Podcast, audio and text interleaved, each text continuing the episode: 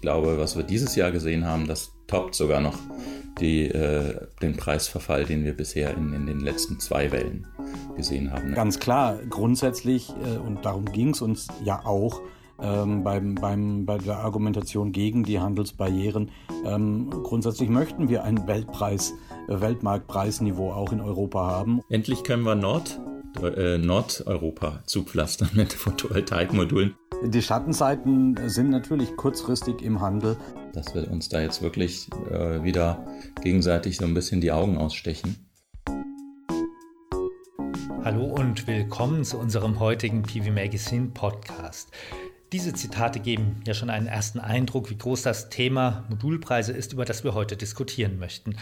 Die Preise sind dieses Jahr bereits um 30 Prozent gefallen, das ist der Anlass und es sieht so aus, als ob es noch nicht das Ende ist.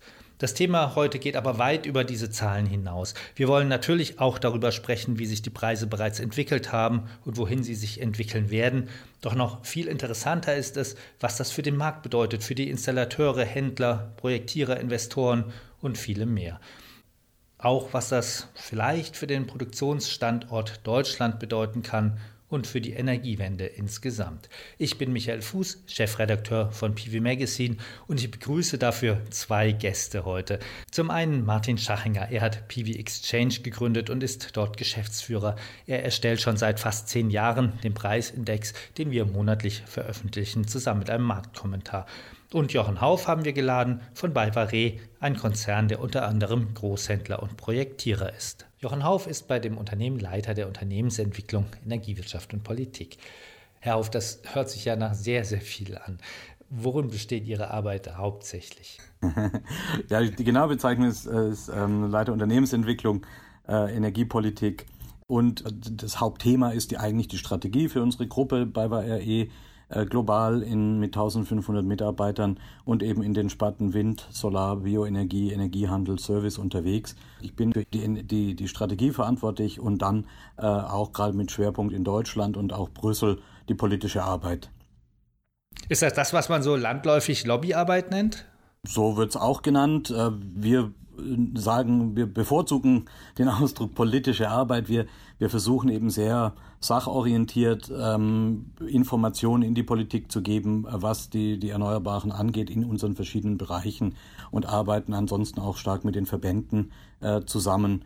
Ähm, das ist jetzt weniger das Hinterzimmer in Berlin und irgendwelche Rotweinabende, sondern da geht es wirklich auch um Gremienarbeit und um Fachinformationen, die wir da eben äh, zur Verfügung stellen. Hm. Und vor allem nicht nur Photovoltaik, sondern BayWa macht ja ganz viel auch Wind und Biomasse. Das heißt, Sie betrachten die Energiewende auch ganzheitlich.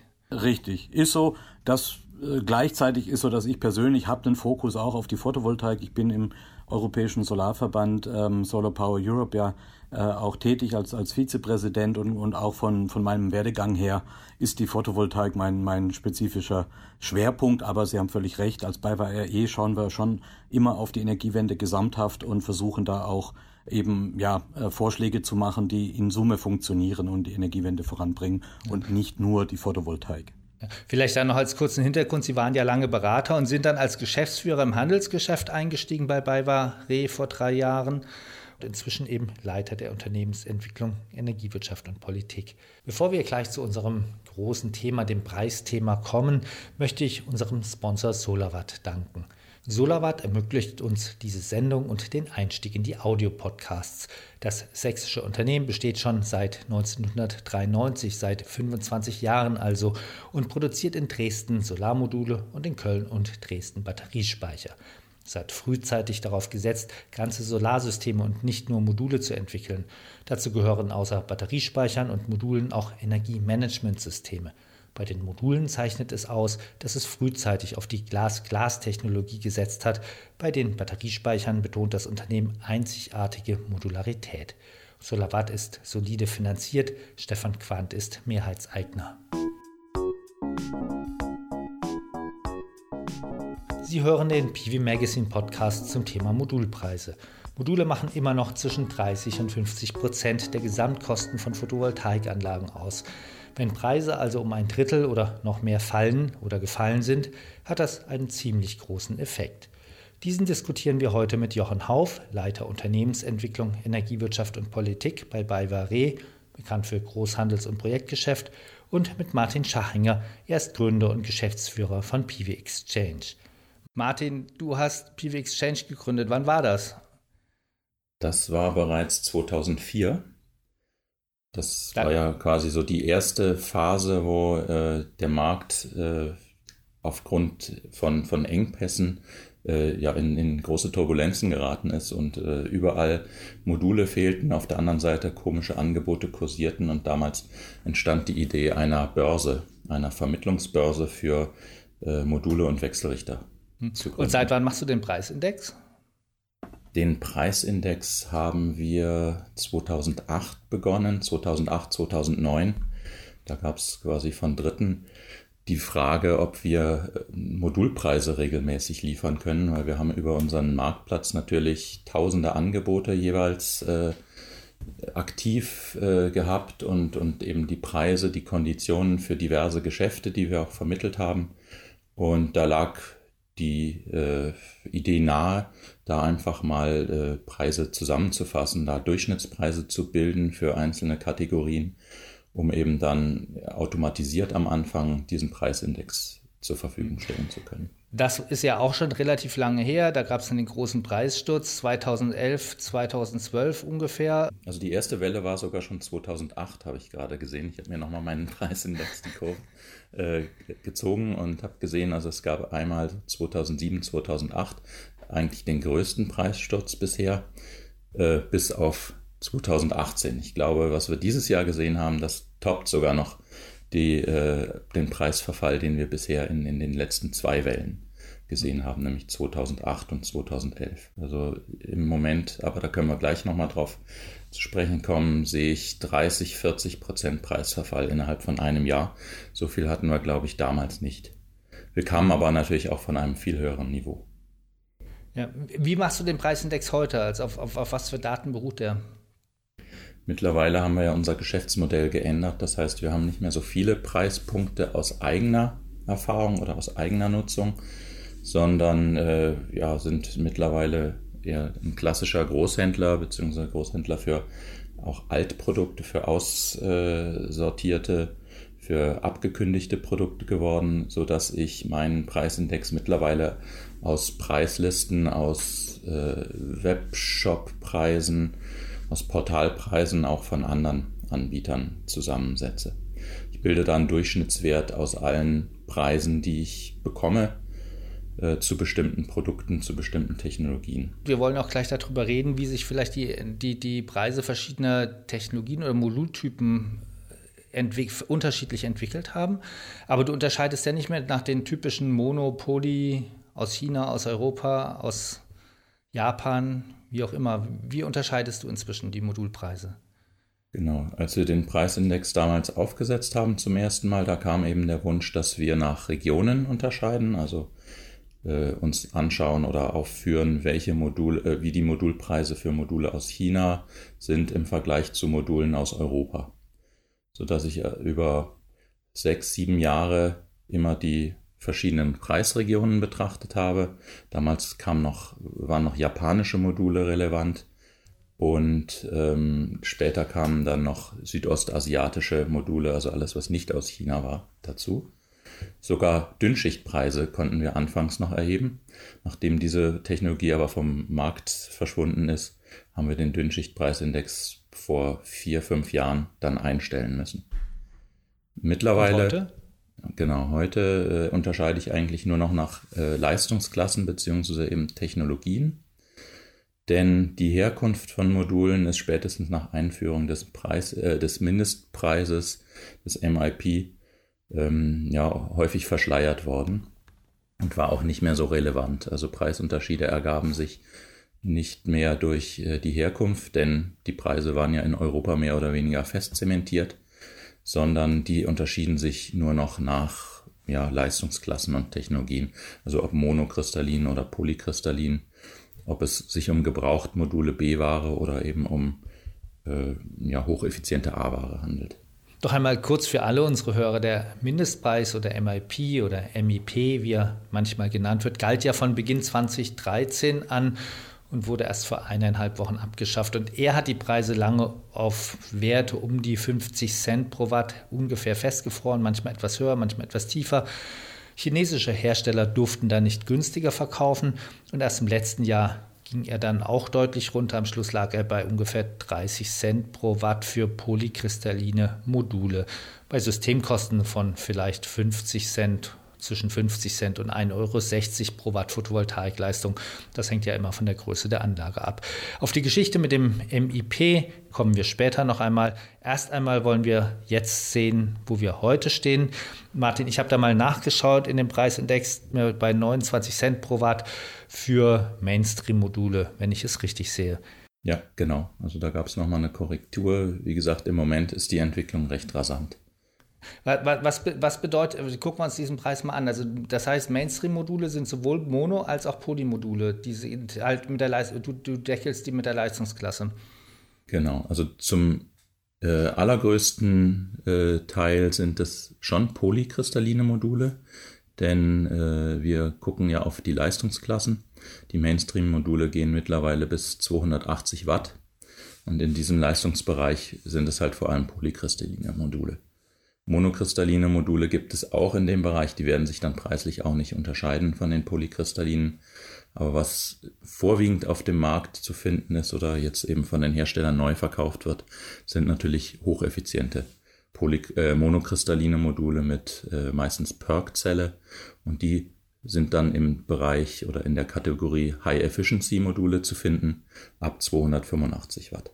Und die liegen bei 38 Cent pro genau, Watt die, Peak, wenn die, ich das richtig sehe. Genau, die lagen also immer schon deutlich höher, wobei der Preisverfall bei den High-Efficiency-Modulen doch noch viel höher ist als bei den Polykristallinen, bei den Mainstream-Modulen, weil einfach die Technologie sich etabliert oder zunehmend etabliert, die Produktionskosten sinken und dadurch eben bessere äh, Preisvorteile geschaffen werden können. Ähm, aber das heißt, das heißt auch, ähm, dass der Preisabstand eben sinkt zwischen den hocheffizienten Modulen und den, den, den, den Mainstream-Modulen. Gilt das für alle, für alle ähm, Anbieter? Also zum Beispiel LG-Module, die waren ja, galten ja lange Zeit als relativ preisstabil, als die anderen alle schon gesunken sind. Mhm. Ja, solange die High-Efficiency-Module vor allem für den Kleinanlagenbereich vorbehalten waren, äh, schien sich da doch ein sehr hohes Preisniveau etablieren oder halten zu können. Äh, nun werden aber zunehmend äh, hocheffiziente Module auch für größere Anlagen verwendet und äh, eben die Massenproduktion hat begonnen, sodass dieser, dieser Abstand immer weiter sinkt.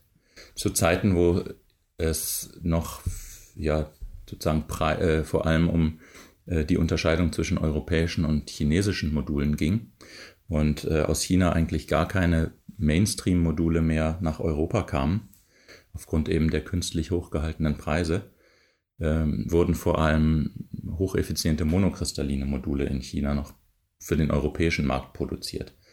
Und die konnten dann zum Mindestimportpreis oder oberhalb des Mindestimportpreises nach Europa verkauft werden. Also das war noch interessant. Und dadurch ergab sich also eine sehr hohe Preisspanne zwischen den asiatischen Preisen, eben nicht chinesischen Modulpreisen äh, im Mainstream-Bereich und den hocheffizienten Modulen, die eben über dem Mindestimportpreis nach Europa verkauft werden mussten. Ja, ja Europa nähert sich ja dem Weltmarktpreis jetzt an, aber hm, bevor wir dazu genau. kommen, sollten wir vielleicht noch eins nicht unerwähnt lassen, nämlich es handelt sich bei dir um Durchschnittspreise. Das heißt, ähm, 29 Cent pro Watt Peak. Das bedeutet nicht, dass jetzt jeder sagen kann, ich will jetzt aber das Modul für 29 Cent pro Watt Peak haben. Manche werden wahrscheinlich weniger zahlen und andere mehr. Wie, wie ist da der, die Spanne ungefähr? Also wir reden ja über Handels-, Großhandelspreise. Äh, das sind also keine Endkundenpreise. Es sind Nettopreise, die wir erheben. Und äh, die Preise werden quasi aus allen äh, Ebenen, aus allen Handelsstufen ermittelt, sodass wir da schon einen Durchschnittspreis quasi zwischen Palettenware und äh, Containerware oder Projektware haben. Wenn man jetzt den Preispunkt exakt anschaut, würde ich sagen, es müsste einem Installateur möglich sein, so im Bereich 10 bis 30 Kilowatt zu diesem Preis einzukaufen. Sobald es um größere Anlagen geht, sinkt sicherlich der Preis, insbesondere Vertragspreise für große Lieferverträge, liegen natürlich da, da deutlich drunter. Ähm, ich würde sagen, vier bis fünf Cent unter den angegebenen Preisen sind da durchaus möglich. Für große Es ist ja Verträge. eine Theorie, dass, dass, man muss ja sagen, diese ganze Preisentwicklung, über die wir jetzt geredet haben, die ist ja noch fast durch den Mindestpreis getrieben. Das, äh, äh, die war ja noch fast unter dem Mindestpreis. Jetzt fällt noch der Mindestpreis weg. Geht es jetzt weiter mit den, mit den Preissenkungen? Also ich sehe quasi täglich neue Preise, beziehungsweise die Hersteller äh, setzen sich zusammen äh, und, und also innerhalb äh, der Vertriebsorganisationen der Hersteller finden jetzt heiße Diskussionen statt. Jeder überlegt sich natürlich, wo es hingeht und wie man seine Modulpreise ansetzen muss, um überhaupt noch Geschäft machen zu können. Äh, so dass das also wirklich jetzt eine tagesaktuelle Entwicklung ist. Analysten mhm. von IHS haben dazu ja auch schon viel veröffentlicht. Die haben die Theorie, bis Ende des Jahres werden sich in Europa Weltmarktpreise einstellen. Das ist bei Poli im Augenblick 21 Cent, glaube ich, pro Watt Peak. Mhm. Also das, das könnte durchaus realistisch sein. Äh, wir müssen einfach abwarten, wie die Verfügbarkeit ist. Also ob jetzt wirklich unbegrenzte, ob wir von unbegrenzter Verfügbarkeit ausgehen können oder ob es dann doch Lieferengpässe gibt, wenn jetzt sich alle auf die Module stürzen und jetzt äh, sehr, sehr viele auch größere Anlagen noch realisiert werden in diesem Jahr. Dann könnte es nämlich zu einer Preisstabilisierung kommen. Äh, die oberhalb dieses angegebenen Wertes ist. Aber im Moment sehe ich zumindest äh, schon Preise im Bereich 20, 21 Cent für sehr große Mengen, die aus China kommen, für Mainstream-Module. Ähm, das dauert jetzt natürlich, bis die Ware hier in Europa ankommt. Aber das ist durchaus denkbar, dass, dass es sich äh, auf diesem Preisniveau vielleicht noch einpendeln wird. Herr Hauf, was sagen Sie zu der These? Werden wir in Europa Ende des Jahres Weltmarktpreise haben? 21 Cent pro Watt für Podi-Module? Ist für mich äh, schwer, schwer einzuschätzen. Ich glaube auch, dass äh, die, die derzeitige kurzfristige Situation ist natürlich jetzt auch erstmal eine, eine Reaktion und, äh, ähm, und, und äh, da passieren jetzt auch Ausbalancierbewegungen. Ja, letztlich geht es natürlich darum, langfristig, dass auch die chinesischen Hersteller äh, wirtschaftlich wirtschaften müssen. Ähm, und äh, da könnte ich mir schon vorstellen, dass da noch die ein oder andere, ähm, ähm, ich sag mal, ausbalancierende ähm, Bewegung äh, kommt, sodass ich da jetzt nicht äh, eine gerade Linie ziehen möchte von äh, die, die quasi diese jetzt gesehenen Preisreduktionen einfach fortschreibt. Äh, aber ganz klar, grundsätzlich, äh, und darum ging es uns ja auch ähm, beim, beim, bei der Argumentation gegen die Handelsbarrieren, ähm, grundsätzlich möchten wir ein Weltpreis, Weltmarktpreisniveau auch in Europa haben. Und, und wenn sich das dann ein, einstellt, wenn die Barrieren, die Handelsbarrieren eben abgebaut sind, und das sind sie jetzt, dann, dann natürlich ähm, pendelt sich da ein. Die Frage ist ja, auf welcher Höhe liegt dieses Weltpreisniveau dann? Ähm, und, und da, glaube ich, sind die derzeitigen Ausschläge auch durch die äh, ja, äh, verständlichen, äh, ich will es nicht Panikreaktion nennen, aber die dann doch überraschende den doppelten Effekt aus A, äh, Abschaffung vom ähm, ähm, MEP, der ja erwartbar war, ähm, und aber gleichzeitig eben noch der Zubaustopp in China jetzt zum äh, Juni diesen Jahres. Da haben wir ja quasi zwei Effekte, die jetzt zu diesem von Herrn Schachinger dargestellten sehr starken Preisverfall jetzt kurzfristig geführt haben. Ja, Aber wir da, haben ja auch eins in der Vergangenheit eigentlich gelernt, nämlich dass die Preise vielleicht mal noch wieder um ein, zwei Cent nach oben gehen, aber wirklich teurer sind Module in der ganzen Geschichte ja nie wieder geworden. Das ist klar, das ist klar. Aber diese, das meine ich, den Ausschlag jetzt nach unten durch übervolle Lager oder auch durch, ich sag mal, angelaufene Kapazitäten und, und, äh, und Planungen, äh, was die Volumen angeht, dieses Jahr, das wird sich auch wieder etwas einnorden und einpendeln. Aber dass es keine substanzielle Bewegung nach oben gibt, da bin ich bei Ihnen. Sie haben ja bei Baivari zwei Bereiche, nämlich einmal das Projektgeschäft und zum anderen das Handelsgeschäft. Ähm, freut es, freuen sich bei Ihnen alle, dass die Preise so schnell runtergehen? Äh, natürlich nicht. Also ganz klar, ähm, in Summe freuen wir uns schwach. Aber es gibt äh, Licht und Schatten, ganz klar. Also Was sind die Schattenseiten?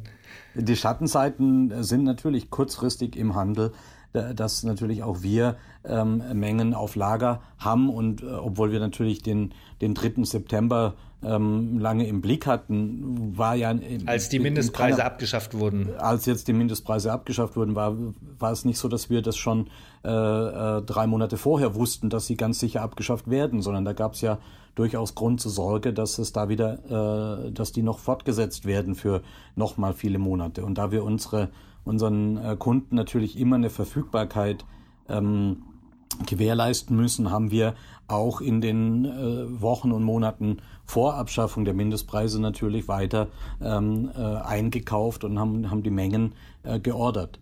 Und, und da kommt es dann in einem, in einem Abs also in einem ähm, vertretbaren Umfang auch zu gewissen Abwertungen dann. Ähm, gleichzeitig ist auch klar, dass wir uns natürlich darauf vorbereitet haben und auf die Eventualität, dass der MIP abgeschafft wird, wie es jetzt eingetreten ist, uns vorbereitet haben und bei größeren Mengen, bei größeren Projekten natürlich da äh, mit unseren Kunden im Gespräch sind ähm, und diesen, diese Preisveränderung ähm, jetzt eben weitergeben können, beziehungsweise äh, von vornherein ähm, und, uns da abgesichert haben. Wie sieht, ja, denn das bei den, wie sieht denn das beim Installateursmarkt aus? Also guck, schauen wir uns erstmal die Installateure an, die jetzt wirklich hauptsächlich private Endkunden bedienen, also Einfamilienhäuser, mhm. Zweifamilienhäuser, vielleicht auch noch kleine Gewerbe. Ähm, was bekommen die, die mit von der, von der Preisreduktion? Also mhm. in welcher, in, in welcher Zeitskala werden diese Preise weitergegeben? Na, zum einen ist es natürlich nur ähm, mittelbar, weil, weil viele gerade im Kleinanlagensegment ohnehin andere Qualitäten äh, auch verbauen. Ja, also ich selber habe hier mit meiner 5,4 äh, kW-Anlage LG 300 äh, Full Black auf dem Dach. Das heißt, da, da betonen, da betreffen solche ähm, äh, Preisreduktionen jetzt äh, unterm MEP für die Massenware äh, das Segment nicht wirklich. Ja, und das ist natürlich auch für viele unserer Installateure so, die, die im, im Einzelanlagen, im kleinen äh, Bereich äh, tätig sind.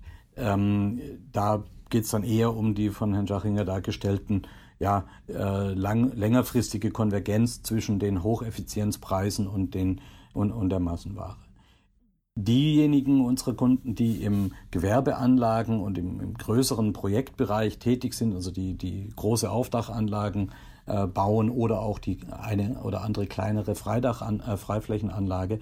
Äh, da äh, gibt es einen relativ unmittelbaren äh, das, ähm, ja, Erfordernis der Kunden hier marktgängige Preise zu bekommen und, und, äh, und die äh, profitieren dann so gesehen sofort auch von günstigeren Modulen, äh, so, so sie dann eben noch in bestehende Angebote ähm, äh, hinein ähm, liefern können. Also wenn Sie gegenüber Ihren Kunden schon ein Projekt verkauft haben und es jetzt etwas günstiger ähm, ähm, äh, versorgen können, dann haben Sie natürlich da erstmal einen positiven Effekt.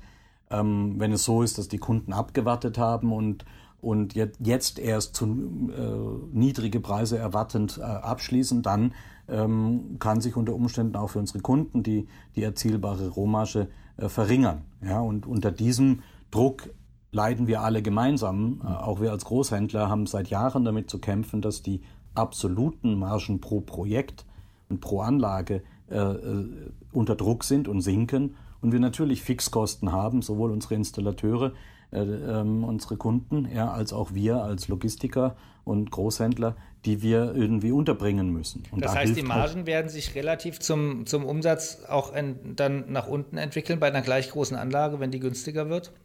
Das ist so, ja, das ist. Also die äh, absoluten Margen, würde ich sagen. Die absoluten Margen. Relativ, genau. relativ müssen wir halt fast versuchen, die Margen immer weiter nach oben zu treiben. Denn mittlerweile muss man ja zehnmal so viel verkaufen, um denselben Umsatz bzw. dieselbe Absolutmarge zu erzielen, wie vielleicht noch vor fünf, sechs Jahren.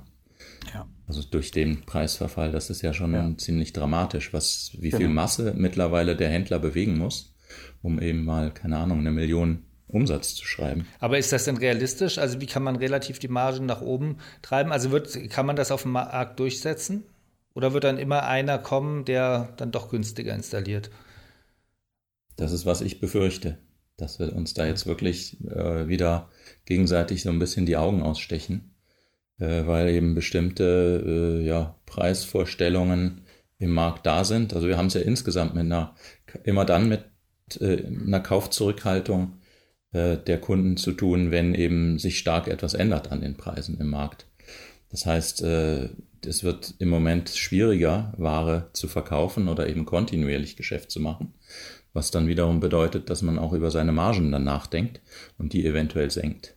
Also es ist insgesamt äh, eine Abwärtsspirale in solchen Zeiten, wenn eben die Marktpreise stark, sich stark verändern, was natürlich dann zulasten der Akteure geht, insbesondere. Oder kann man das auch durch Effizienz, durch mehr, es gibt ja Fortschritt, es gibt, man, man kann Prozesse effizienter gestalten. Ja. Ist da noch was rauszuholen? Muss man, also da führt kein Weg dran vorbei. Ja, also äh, und ganz klar, der, der, der äh, Photovoltaiksektor, so wie er entstanden ist, ähm, äh, in, den, in den Jahren, äh, wo, der, wo der Absatz gut war und die Preise hoch, ähm, hat noch äh, Effizienzreserven äh, in, in, in vielerlei Hinsicht. Ähm, also auch wir als BayWa, wir haben jetzt letztes Jahr ein, ein neues Warenwirtschaftssystem eingeführt und, und sehen da jetzt die Effekte. Wir haben unseren Webshop äh, in Deutschland ähm, attraktiv gemacht und, und äh, sehen hier jetzt, wie wir wirklich durchgängig von Planung äh, des Installateurs bis hin zur Auslieferung, Bestellung und, und Rechnungsstellung quasi einen völlig digitalisierten äh, Prozess haben. Und das ist wesentlich weniger Arbeitsaufwand, als wir ihn vorher haben. Das heißt jetzt aber nicht, dass damit unsere Marge steigt, sondern das ist die Bewegung, äh, die, die wir tun müssen, um den fallenden absoluten äh, Preisen eben ähm, entgegenzuwirken und in diesem Geschäft zu bleiben. Also da gibt's Effizienzpotenziale ganz klar. Auch beim Installateur, ich meine, im Vertrieb, ähm, wie wir früher oder das Thema äh, irgendwie dreimal rausfahren, um dem Kunden eine Anlage zu verkaufen, funktioniert halt immer weniger, wenn die Anlage nur noch 6.000, 7.000 Euro kostet.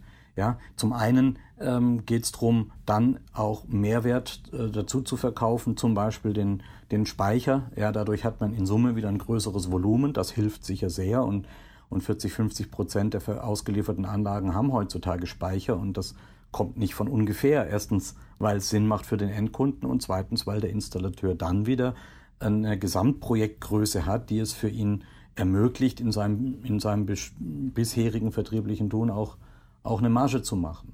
Dort, wo das nicht geht, muss man eben schauen. Da werden halt immer mehr Aufdachanlagen im kleinen Bereich übers Internet verkauft oder werden eben quasi über über Online-Dachbegutachtung und, und Videos schicken oder Fotos schicken äh, gemacht. Also auch hier gibt es vertrieblich Effizienzpotenziale, die auch zunehmend genützt werden. Und dass das ein Markthemmnis wird, in dem Sinne, dass es schon heute ist, ist es ja so, dass nach dem, nach der letzten, nach dem letzten Downturn, nach 2012 sind ja viele Betriebe ausgestiegen. Es ist ja schon heute so, dass es teilweise Mangel an Fachbetrieben gibt. Mhm.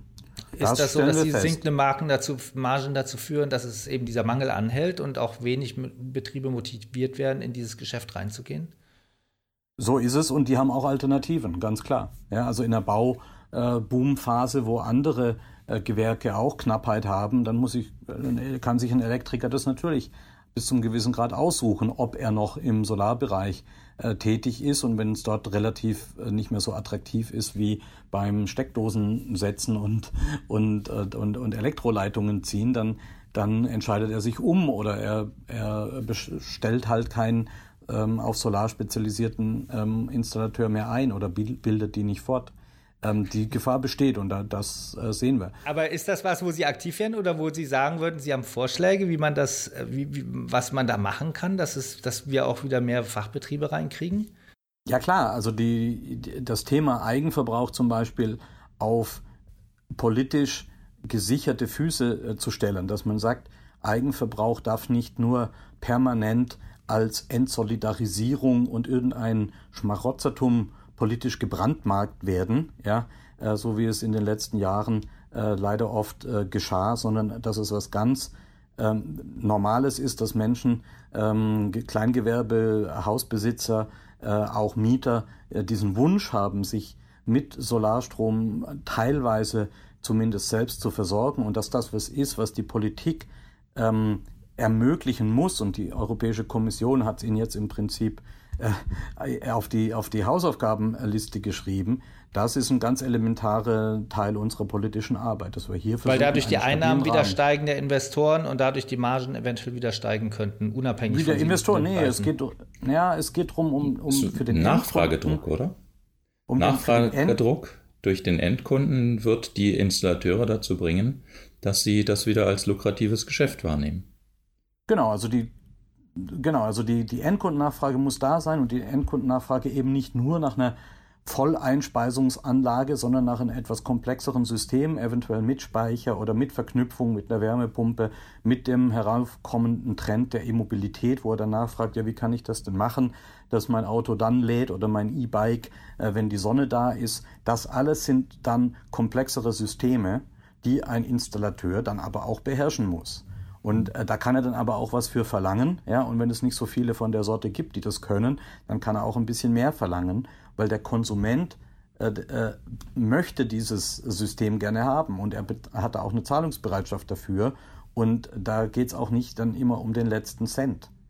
Ja? Und wir Anbieter und müssen natürlich dann fähig sein zu liefern. Also wir müssen genau, die Lösungen zur Verfügung stellen, damit genau. der Installateur nicht sagt, nee, das ist mir viel zu komplex, ich kümmere mich genau. doch lieber um meine Steckdose. Eben. Und das ist teilweise unsere Aufgabe als Großhändler, dadurch Schulungen, Unterstützung, Marketingunterstützung, Planungsunterstützung A zu helfen.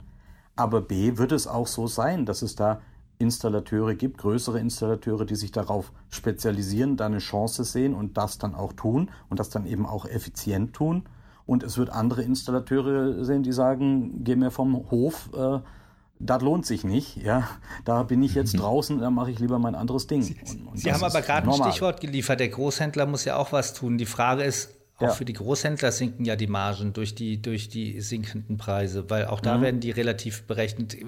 Wird es denn so sein, und, und vor allem, wir wollen ja eigentlich, dass die Solarenergie noch günstiger wird. Das heißt, und es mhm. wird ja auch passieren, die Preise werden ja noch weiter sinken.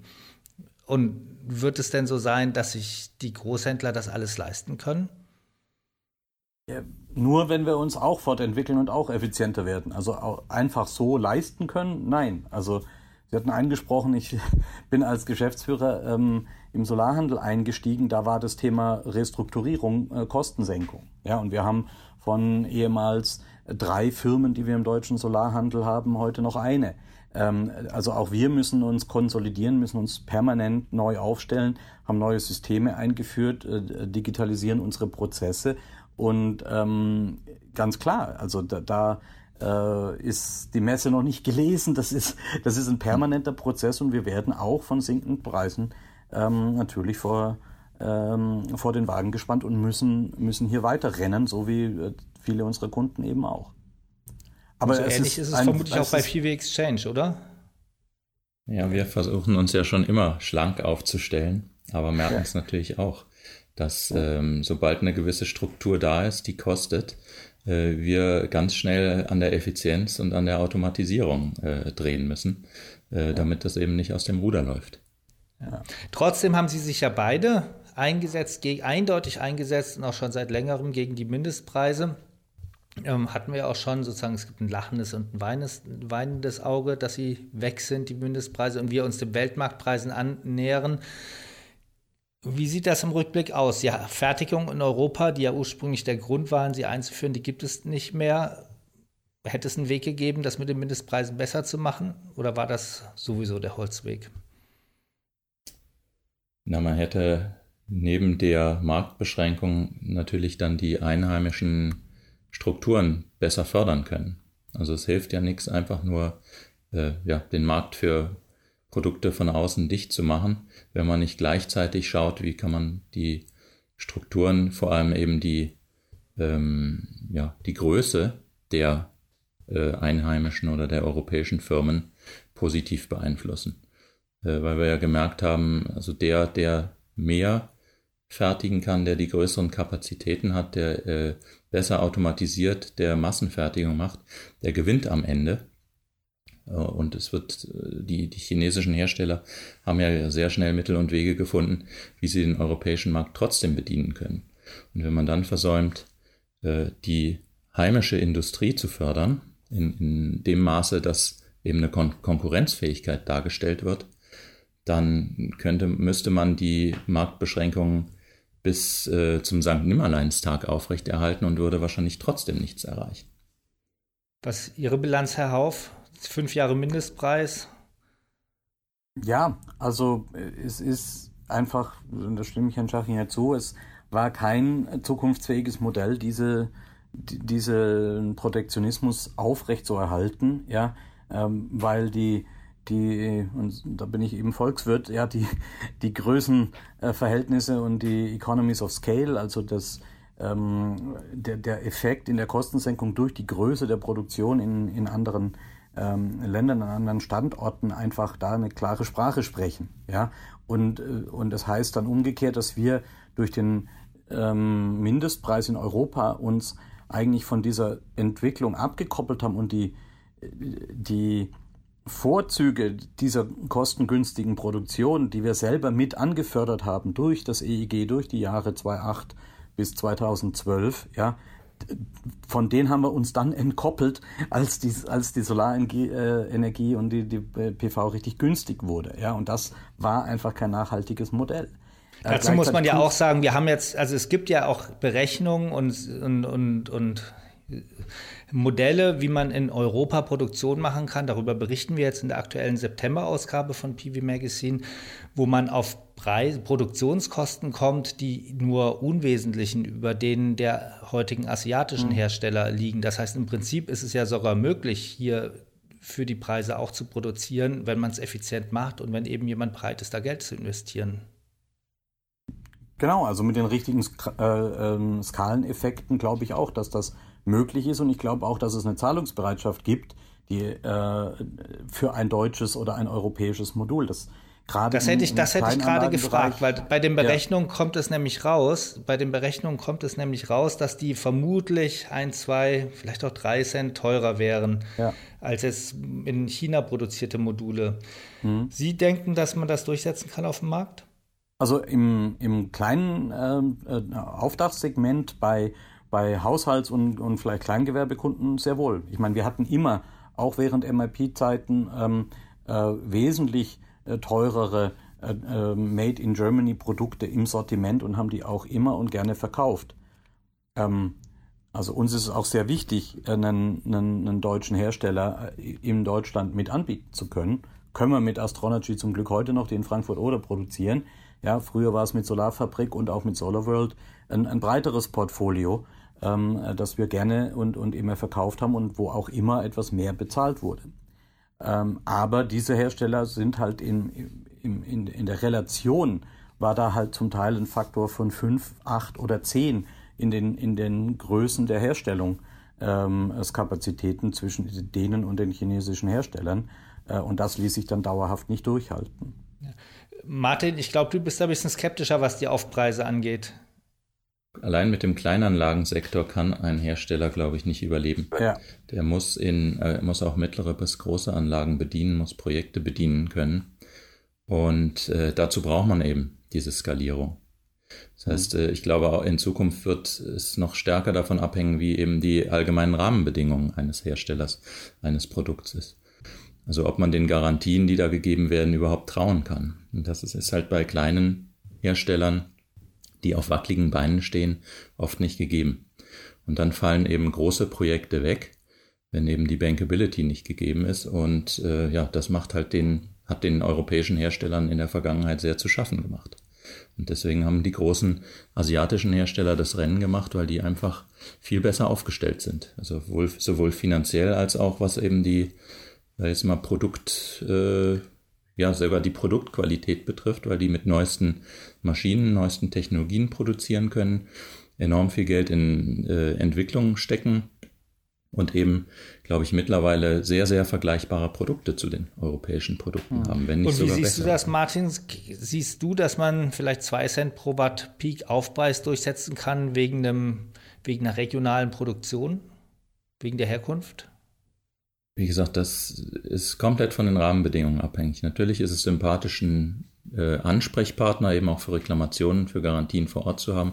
Aber das haben ja die asiatischen Hersteller oder die ähm, in asiatischem Besitz befindlichen Marken in der Regel auch. Das heißt, äh, man muss halt wirklich echte Vorteile bieten können, damit ein deutsches Produkt noch äh, ja, genommen wird oder eben sogar ein höherer Preis dafür bezahlt wird. Ich glaube nicht, dass es einfach nur das Made in Germany ist, was gleich zwei bis drei Cent pro Watt mehr bringt, wo zwei bis drei Cent ja mittlerweile mehr als zehn Prozent Preisunterschied ausmachen. Also im Großanlagensegment wird es nicht durchsetzbar sein, ja, um uns klar zu sein. Also für das Projektgeschäft, in dem man äh, in Auktionen äh, konkurriert äh, gegen, ähm, gegen Projekte, die äh, das eben mit anderer Ware machen, wird es nicht funktionieren. Und, und auch dort, wo wir, so wie jetzt in Spanien, äh, quasi äh, Projekte ohne Förderung bauen und, und sie gegen den quasi am Strommarkt äh, die erzeugte Kilowattstunde ähm, verkaufen, äh, langfristig, da, da zählt jeder Zehntelcent. Äh, und, und da wird es dieses Premium nicht geben, es sei denn, es ist mit anderen Garantien und, und so weiter hinterlegt. Da haben Sie recht, Herr Schachinger. Das ist wirklich nur was, äh, wo man im, im kleineren Segment, wo das dann gar nicht mehr so stark ins Gewicht fällt, noch einen, noch einen, äh, einen, einen Bonus äh, erreichen kann. Aber da stimme ich Ihnen zu, als als Investitionsstrategie äh, quasi nur für äh, qualitativ hochwertige Kleinstanlagen zu produzieren, das ist für ein, für ein Investment in eine Gigawatt äh, Kapazität äh, sehr riskant. Ja, und, und das ist, glaube ich, jetzt auch gerade der Hemmschuh, dass es eben nachdem die äh, industrielle Basis in, in Europa hier in der, in der PV-Produktion stark zurückgegangen ist, äh, jetzt niemanden gibt, der da offensichtlich bereit ist, sofort wieder ähm, mit, mit ähm, Millioneninvestitionen in eine in eine wirklich große Produktion zu fertigen. Äh, zu, die, zu die, Theorie von dem Andreas Bett, also Direktor vom Fraunhofer ISE, den wir jetzt auch in der aktuellen Ausgabe interviewt haben, ist ja, dass es vor allem auch ein Zeichen der Politik braucht, dass es einen starken europäischen Markt geben wird. Und zwar nicht irgendwann, sondern dann, wenn eine Fabrik, die man jetzt aufbaut, auch liefert, also in mhm. zwei, drei Jahren. Dem würde ich zustimmen und dazu tun wir alles im, in der politischen Arbeit wieder, um dafür die Rahmenbedingungen äh, zu schaffen. Und ich denke, das, was die Europäische Kommission äh, da jetzt ähm, beschlossen hat oder, oder dabei ist zu beschließen, ist da hilfreich, wenn es um Eigenverbrauch auch für das Gewerbe ähm, ähm, und für die kleinen Anlagen angeht.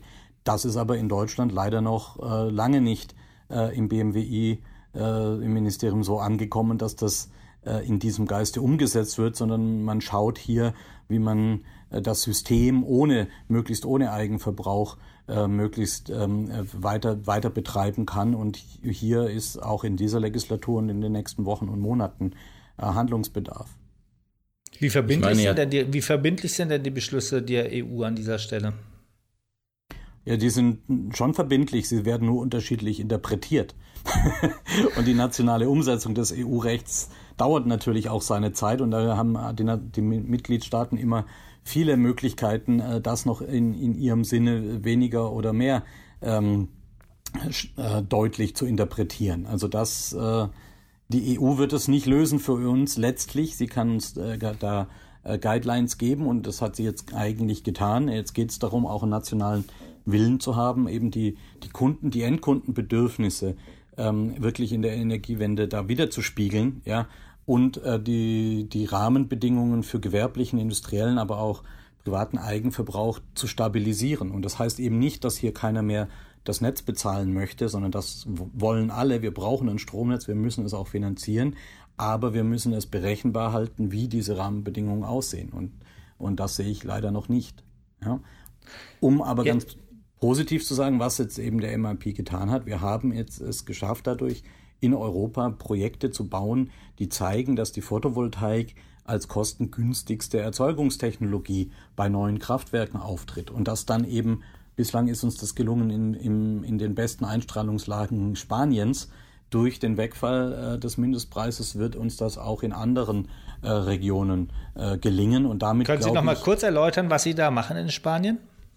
Na, in Spanien bauen wir ein ähm, großes 175 Megawatt ähm, äh, Kraftwerk äh, aus äh, Photovoltaik, ähm, dass wir, für das wir keine Förderung bekommen, sondern dass wir in einem 15-jährigen Stromliefervertrag an einen Energiehändler, Stadtkraft in dem Fall, ähm, den Output verkaufen. Ja, und, das und der Energiehändler hat vollkommen freiwillig gesagt, er möchte diese Energie haben, weil sie günstig ist.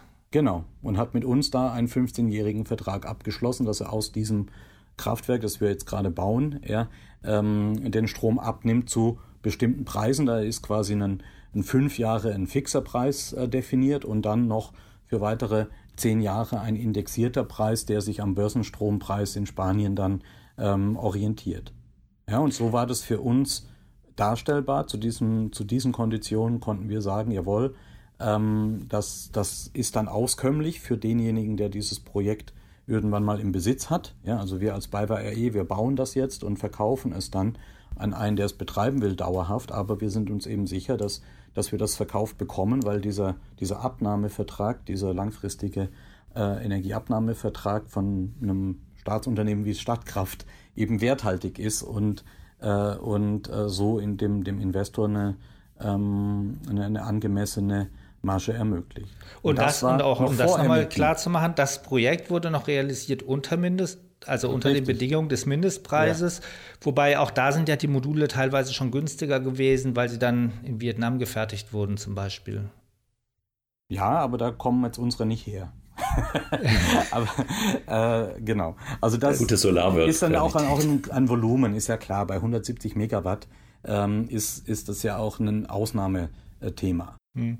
Aber das heißt, das, das heißt, solche Projekte wird es in Zukunft öfter geben? Ja, wobei es geht ja darum, genau auch das in, in kleinerer und mittlerer Form zu machen, nicht überall 155 MW in die Landschaft zu stellen und es eben auch nicht nur im äußersten Süden Spaniens hinzubekommen, sondern es eben auch äh, dort, wo die Last ist, an verschiedenen äh, äh, Orten äh, lastnah in, in, in Europa zu tun. Und das ist mit dem MEP jetzt in greifbare Nähe gerückt, also mit dem Wegfall des MEPs. Ja, jetzt ja, können wir. Grenze Endlich können wir Nord, äh, Nordeuropa zupflastern mit Photovoltaikmodulen ja, und müssen das nicht den Windkraftanlagenbauern ja, überlassen.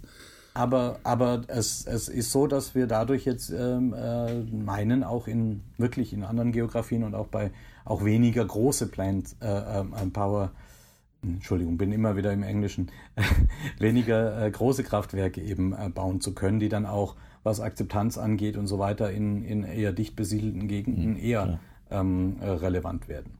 Ja. Das ist vielleicht nochmal ein Stichwort als Ausblick zum Ende unseres Podcasts. Ähm, das war jetzt Spanien. Die Grenze verschiebt sich jetzt nach Norden, dadurch, dass Module günstiger werden. Wie sieht es in Deutschland aus? Einfluss der sinkenden Preise auf die Marktentwicklung in Deutschland? Kann man sich ja ganz ein, äh, erstmal relativ logisch überlegen. Das Kleinanlagensegment ist nicht so preissensitiv. Gewerbeanlagen sind sehr preissensitiv. Da könnte sich viel tun. Und Großanlagen sind durch die Ausschreibungsmengen ja gedeckelt. Das heißt, da wird es vor allem den Zeitpunkt betreffen, dass die früher gebaut werden. Sehe ich das richtig?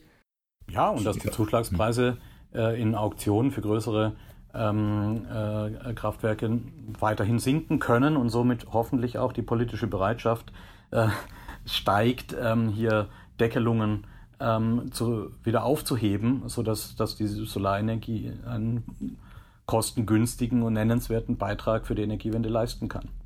Ja, und es immer mehr Sonderausschreibungen geben wird, beziehungsweise eben die Ausschreibungsmengen erhöht werden können, dadurch, dass eben geringere Preise erzielt werden. Ist das ja. so, dass das am Schluss noch von den, von den Preisen, wirklich von den Kosten abhängt? Die sind ja sowieso so gering, dass die sowieso nicht so eine große Rolle spielen sollten. Deswegen wundert es einen ja, dass da noch gedeckelt wird. Eigentlich ist es gar nicht mehr nötig zu deckeln.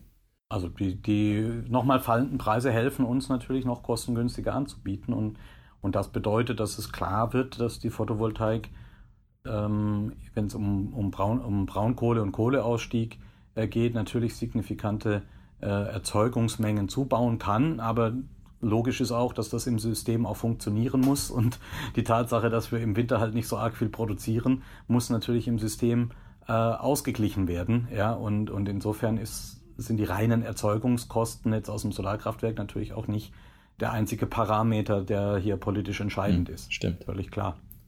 Ja, die Akzeptanz, die werden wir auch benötigen, denke ich, weil eines der nächsten politischen Ziele muss ja sein, den 52 Gigawatt Deckel abzuschaffen, der ja besagt, dass ab 52 Gigawatt installierter Leistung keine neuen Anlagen mehr mit in, in den Genuss der Einspeisevergütung kommen werden. Und das würde bedeuten, dass im privaten Endkundenbereich Anlagen kleiner gebaut werden würden und vor allem das Gewerbesegment leiden würde. Das war unser heutiger Podcast. Wie immer freuen wir uns, wenn Sie uns Feedback zu den bisherigen Podcasts geben, Anregungen und Themenwünsche für die nächsten Podcasts uns mitteilen. Und das können Sie schicken an podcast.pv-magazine.com. Sie finden uns bei SoundCloud und bei iTunes bzw. Apple Podcasts. Dort können Sie die Podcasts auch abonnieren und mitnehmen, zum Beispiel offline im Auto hören, beim Kochen oder wo sonst auch immer Sie sind. Auf unserer Webseite unter www.pv-magazine.de finden Sie die Podcasts im Menüpunkt Themen. Das ist links auf der Seite. Ja, nochmal vielen Dank an unsere Gäste. Vielen Dank, Herr Hau, vielen Dank, Martin Schachinger. Ja, war mir eine Freude. Herzlichen Dank. Ja, und noch, auch noch einmal vielen Dank an dieser Stelle an unseren Sponsor SolarWatt, der nicht nur Speicher, sondern auch nach wie vor Module aus Produktion in Dresden verkauft und sich damit auf den Installateursmarkt und private Endkunden und Gewerbe spezialisiert hat. Im nächsten Podcast in zwei Wochen werde ich von, der, von dem Energy Forum Taiwan berichten und einen Blick auf den Markt werfen und mir auch die Zell- und Modulfertigung dort genau ansehen. Vielen Dank fürs Zuhören und bis zum nächsten Mal.